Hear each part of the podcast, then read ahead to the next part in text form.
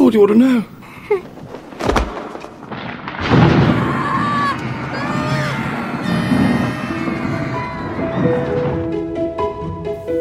你好，欢迎收听《哈利波特》，这是一档逐张重读《哈利波特》小说的播客节目，我是婉莹。本节目的公众号名称是哈利波特，我完全依靠大家的赞助生活。如果愿意且有能力的话，你可以在微信公众号中打赏。海外的听众也可以通过点击阅读原文找到 PayPal 赞助链接，支持我把节目做下去。上一期节目的公众号推送，我说过可能做一个 Pumpkin Pasty 的视频，结果居然真的做了。昨天晚上我把它发在了哈利波特的公众号里，感兴趣的大家可以去看看。另外就是今天是哈利波特开播的一周年生日，祝我生日快乐，祝我生日快乐，祝我生日快乐，祝我生日快乐。呃，我在想要不要把每年《哈利波特》里面写万圣节这一章的节目放到万圣节这一天播出这件事情。可能在前几本书里面来说还比较好操作，因为前几本书都比较薄嘛。我们按照这个节奏做下去，呃，明年的万圣节到现在中间应该是一共有十五章书要说，这个节奏对我来说是比较舒服的。但是到了后面就是有好几十章的时候，我也不知道要怎么办。所以咱们先这样吧，看看这个万圣节能撑到第几年。另外就是我之前说过不涉及电影啊，但是。今天让我快乐的打个脸吧，因为 Quirrell 的这句 “Troll in the dungeon” 实在是太经典了，放在我们今天要说的 Halloween 这章特别的合适。目前的中文版本呢，把这章翻译成万圣节前夕，其实这个翻译是非常准确的，因为正儿八经的万圣节 All Saints Day 或者说是 All Hallows Day 是十一月一号，明天，那万圣节的前夕才是 All Hallows Evening。这个 All Hallows Evening 三个单词缩起来之后，就变成了 Halloween Halloween 这样。不过现在大家说起万圣节，尤其是要刻南瓜灯和乔装打扮成各种妖魔鬼怪的庆祝的时候，绝大部分人会想到十月三十一号这个晚上。今天这一章主要分为两大段：小哈利喜得新扫帚，丑山怪大闹万圣节。先看这前一半。之前铺垫了很久的魁地奇 （Quidditch） 到底是个啥？罗琳终于在这一章里面比较清楚地描述了一番。首先，你肯定已经知道了，哈利的扫帚是 Nimbus Two Thousand。这个扫帚也不知道具体是谁买给哈利的，可能是 McGonagall，也也可能是 Dumbledore，也可能是公费。但不管是谁买的，都很拉仇恨啊！一年级的新生按照规定在学校里是不能飞扫帚的，更不能参加球队。更别提这个扫帚还是在早餐桌上堂而皇之的被七只猫头鹰送来，特别的显眼。Nimbus Two Thousand 目前翻译成光轮两千，我猜想应该是翻译老师们参考了后面 Ron 有一句台词，他说 Malfoy 的扫帚是彗星二六零 Comet Two Sixty。说到这里的时候，Ron 有一句台词，Comets look flashy，but they are not in the same league as the Nimbus。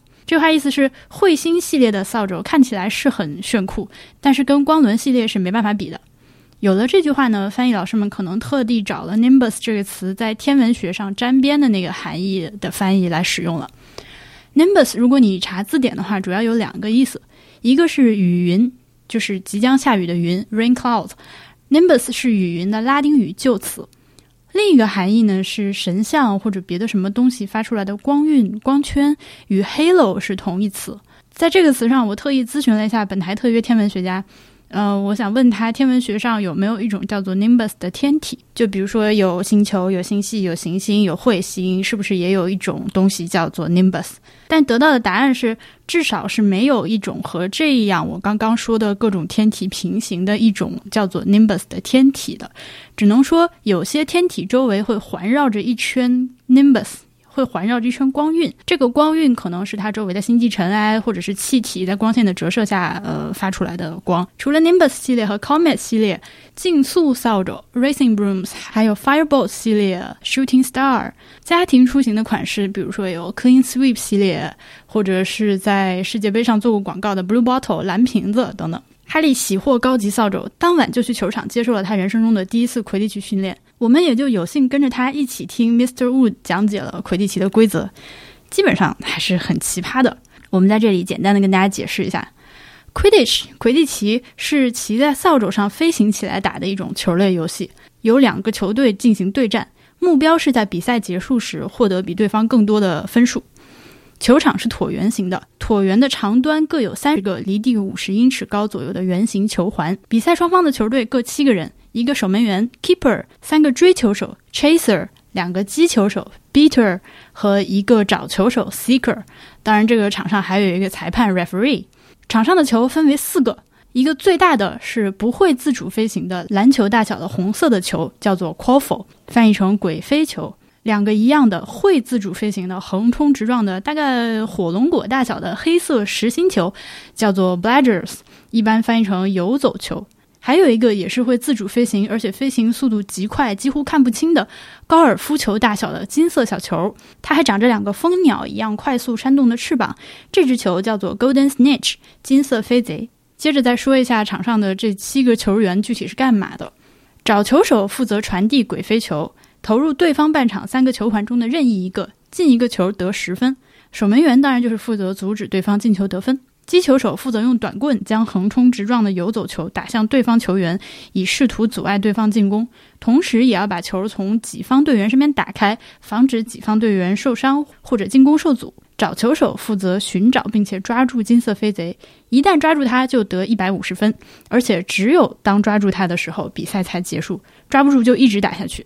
此外，魁地奇还有各种犯规和罚球的规则，非常的琐碎。这个一群人骑着扫帚在天上飞来飞去打的游戏呢，听起来就很疯狂。它的规则也经常被书迷们吐槽。经常被吐槽的几项规则有，比如说不抓住 Golden Snitch 就不能结束比赛，还有进一个球才十分，但是抓住 Golden Snitch 就得一百五十分。再有，比赛规则呢是不限制球员们使用哪一款扫帚的。而不同款式的扫帚，它们之间的速度和灵敏度的差异极大，可以说非常不公平。就好像在一场运动比赛中，有人可以使用兴奋剂，有人就不用兴奋剂是一样的。这魁地奇呢，在巫师界是非常流行的，几乎是世界范围内的流行。它有各种各样的联赛，也有四年一度的世界杯。像很多麻瓜的球类对抗运动一样，魁地奇也是吸取结合了很多在它之前就有的游戏的规则，然后逐渐演变出来的。是因为有史料记载的第一场球赛发生在一个叫做 Quidditch Marsh 的地方，而且是由一个住在附近的女巫在日记里记录下来的。她嫌这些在她家附近打球的人特别讨厌，所以她就在日记里面抱怨，结果阴差阳错的成了珍贵的史料。关于魁地奇的历史，如果大家感兴趣的话，可以去看《Quidditch Through the Ages》这本书。在上一期节目中，我也介绍过这本书，我就不多说了。但是这里呢，我只想说一个我个人觉得关于魁地奇非常有意思的点。The Golden Snitch，金色飞贼，它起源是一种来自叫做 Snitch Hunting 的巫师狩猎游戏。Snitch 是一种金色的小鸟，它的身体几乎就是一个球形，大小呢也就是高尔夫球那么大。它的翅膀和身体之间的关节是非常灵活的，可以三百六十度旋转，所以它的飞行角度可以极为刁钻，而且速度很快很快，很难抓住。那巫师们就发展出了一种这个运动，就是专门逮这个鸟。然后，在一二六九年的一场魁地奇球赛中，观战的人中间有一个人，他是当时巫师协会的一个人，他叫 Barbarous Bragg，他带来了一只这个小鸟 Snidget 放进球场里，并且提出说，场上的队员谁抓住这个鸟，我就奖励他一百五十金加隆的现金奖励。当然，这个举动就为当场的比赛带来了很大的混乱。没有想到的是，这个。传统就是在魁地奇比赛中放只鸟的传统居然保留了下来，只是后面的比赛从奖励现金变成了分数。再后来呢，这种小鸟由于在本来就有的狩猎游戏，还有在魁地奇游戏中持续的被杀害，它的数量越来越少，几乎灭绝了。那巫师社会呢，一方面想要保护这小动物，另一方面又想保证魁地奇运动的有一个这个金色小鸟的传统，活的小鸟就被人造的金色飞贼给替代了。人造的金属的金色飞贼，除了尺寸和飞行速度与小鸟无异，还被施了记忆魔咒，可以分辨出第一个触碰到它的人。甚至连工匠在制造的时候都是戴着手套的。这样，如果比赛中出了争议，不知道是谁先抓住这个球，球本身就可以作为证据。另外，这个小球是中空的，可以打开，很适合隐藏一些小物件。本章的后一半就来到了十月三十一号这一天，魔咒课上，Flitwick 教授教大家使用悬浮咒，就是那个著名的 Wingardium Leviosa。Wingardium Leviosa 现在翻译成雨加迪姆勒维奥萨，基本上是一个音译的。这个咒语呢是罗琳自创的，所以我们我们可以把它拆开来看一下。Wingardium 是有好几个词儿，第一个是 wing，就是翅膀了。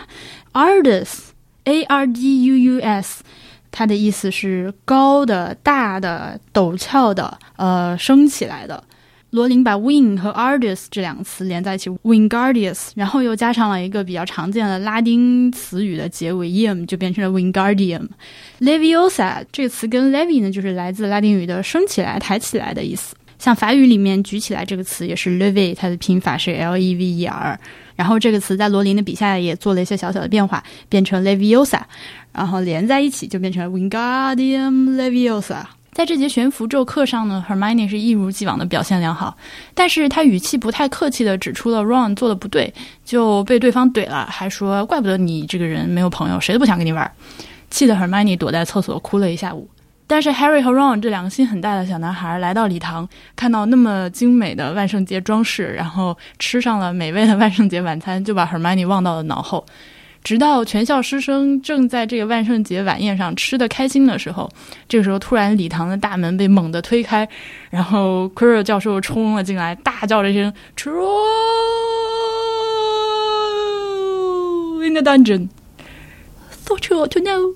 然后他咚的一下就晕倒在地。当然，这个时候学生们自然是乱作一团，吓都吓死了，有大山怪来了。那 Dumbledore 就命令大家在机长的带领下回到宿舍。而且很好玩的是，这个时候并没有任何一个 Slytherin 的学生站出来说：“啊，报告老师，我们可是我们的宿舍就在 Dungeon 那层。” Harry 和 Ron 就跟着同学们一起往宿舍走，走到半路的时候，突然想起来，哎，Hermione 还在厕所躲着哭呢，他还不知道这个 Troll 来了，万一他被吃了怎么办？那就赶紧跑去找他。两个人在找 Hermione 的路上，远远的看见了 Snape，根本没有和其他老师一起往往地下室那层去走控制局面，而是一个人悄悄的往四楼去了，就是关着大狗的那条走廊。但他们现在没空管他，赶紧的要去找到 Hermione。终于他们在地下室找到了他，然后三个人还一起联手大战山怪，成功的把他打晕。打晕完了之后，老师们就像所有的电影或者是小说里面描述的那些警察那样姗姗来迟，那来的时间卡的非常的好。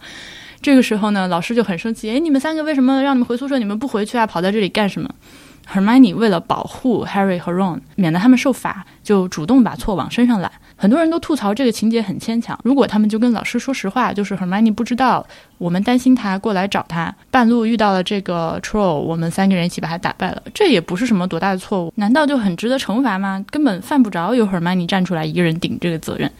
但是我想，对于小孩子来说，违反校规的严重性可能跟大人们眼中的理解是不一样的。在他们眼中，就是老师命令你们全部都回宿舍，但是你们没有听话，偷偷跑出来了，并且还跑到了危险的这个漩涡正中心，是一个非常过分的行为。在这种情况下，Hermione 主动撒谎，说是我逞能，他们都没错，都是为了来救我的，这是非常仗义的做法。经过这个事情之后呢，三个人就自然而然的成为了好朋友。好，我们说完了剧情，接下来呢，我想和大家一起看看霍格沃茨的地下室，或者说地下城 （dungeons）。书里面提到这个词的时候，大部分是复数加了 s 的，就是 dungeons。电影里面那个 Quirrell 那句台词，他说的是 troll in the dungeon，但是书里面呢，Quirrell 说的是 troll in the dungeons。我想主要是因为 Hogwarts 的地下室非常的复杂，有不同的层数，有不同的功能，还有不同的区隔。呃，有的呢是明摆着大家都可以走的路，但有的呢是隐藏起来的，需要通过一些魔法手段才可以到达。所以为了体现我们有不同种类的单指就加了个 s。在这七部书中，首先出场的单人当然是魔药课教室，就从大厅的一个楼梯走下去就好了。呃，Snape 的办公室和他的寝室都是在这这一层那个魔药课教室附近的。第二部书里面，《哈利波特与密室》里面出现的地下室就更多了。比如说，像 Slytherin 这个学院宿舍的入口就在地下，他们走的是和上魔药课同一条楼梯下去。以及明年的万圣节要说的那张忌日宴会呢，在那一章里面，差点掉脑袋的尼克邀请主人公三人组参加他的这个宴会，呃，参加的地点也就是在地下的一个比较开阔的 dungeon。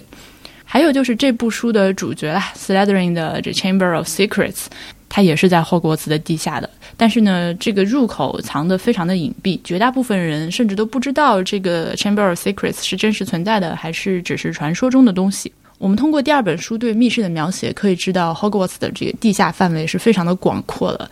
呃，那个密室下去的那些弯弯延延的隧道，简直就像地下有好几个地铁站那个体量一样。可以说是名副其实的地下城。另一个从大厅下楼的楼梯，后来在第四部书中也出现了，它通向的是厨房和哈佛帕夫的宿舍。罗琳说：“本来他是想在写这七部书的过程中，让哈利都有机会去到四个学院，这样我们作为读者就可以跟着他参观到四个学院的宿舍。但是写到后来也发现，实在没有什么合理的理由让 Harry 去到这个哈佛帕夫的宿舍，就没有写。”哈佛帕夫的宿舍离厨房非常的近，它的入口是这样的，在厨房旁边这个走廊上堆了很多巨大的橡木桶，应该是装酒或者装油的。这其中有一个桶的桶盖呢，其实就是伪装起来的宿舍入口。你只要走过去，在这个门上敲出固定的节奏。呃，据说是要敲出 Helga Hufflepuff，Helga Hufflepuff，可能是这样吧。你只要敲对了，这个门就会打开，让你进去。相比起其他三个学院的宿舍加密方式，这个可以说是非常的不安全了。比如说像 Gryffindor 和 Slytherin，他们两个学院宿舍的加密方式都是口令，而且这个口令是过一段时间要更改的，就你必须知道这个密码才能进。Ravenclaw 的是，你到了门口之后需要敲门，敲完门之后，这门把手会张嘴向你提出一个有哲理的问题，而且每一次敲门提出的问题都不一样，你就需要站在这儿现想，答出一个让门把手满意的答案，你才能推门进去。如果你的答案他一直不满意的话，你就只能站这儿干等着，等到下一个来的同学答出这个答案，你才能进去。我们再说回哈佛帕夫的宿舍，它严格来说呢，其实是半地下室。就是酒桶的门打开之后，你走进去是一段上坡的土坡，从这个土坡的尽头钻出去呢，就来到半地下室的宿舍。宿舍大厅是有很多半扇的窗户的，据说里面阳光非常的充沛，而且布置的非常的温馨舒适，和其他三个学院的宿舍风格迥异。墙上还挂着一幅学院创始人 Helga Hufflepuff 的画像。画上，他举着自己那只一千多年之后将被做成 Horcrux 的一个金色双耳酒杯，正在对看画的人致敬。如果大家感兴趣的话呢，可以到 Wizarding World 这个网站上去看到罗琳更多的详细描述。嗯，Wizarding World 呢是 Pottermore 的升级网站，可以说是哈利波特魔法世界、魔法宇宙的新的大网站。这个网站它应该是最近才有的吧？然后它设计了一套新的分院仪式。据说很多人在以前 Portmo 网站上测自己是某个学院，然后到了 Wizarding World 又变了。感兴趣的大家可以去试试，看看自己现在会不会分到哪个学院。最后，我们再来看看本章的一些翻译上的小问题。这章似乎又印证了我之前猜测的两个翻译一人轮着翻译章的那个猜想。这章应该是翻的比较好的那个翻译翻的，问题比较少，但是会有些漏译。一，哈利离开城堡，朝暮色中的魁地奇球场走去。这后面漏译了一句：“He'd never been inside the stadium before。”他从来没有去过球场里面。二，如果哪个队的找球手抓住了金色飞贼，他的队就能额外赢得一百五十分，差不多就是稳操胜券了。这一句后面漏译了一句：“That's why seekers get fouled so much。”这就是为什么找球手经常是犯规侵犯的对象。三，但应该被他们送上空中的羽毛还是一动不动地躺在地板上，这里应该是桌子上，原文写的是 desktop。四，怎么能认为你独自就能对付一个大山般的巨怪呢？这个 mountain troll 其实是一个词，就 troll 巨怪是分很多种啊。mountain troll 山怪是这很多种巨怪中的一种，而不是把这个 mountain 作为一个形容词，说它是一个大山般的巨怪。好，本章我们就说到这里，大家记得去看我发的南瓜馅饼视频哈。我们在下一章 Quidditch 魁地奇中再见吧。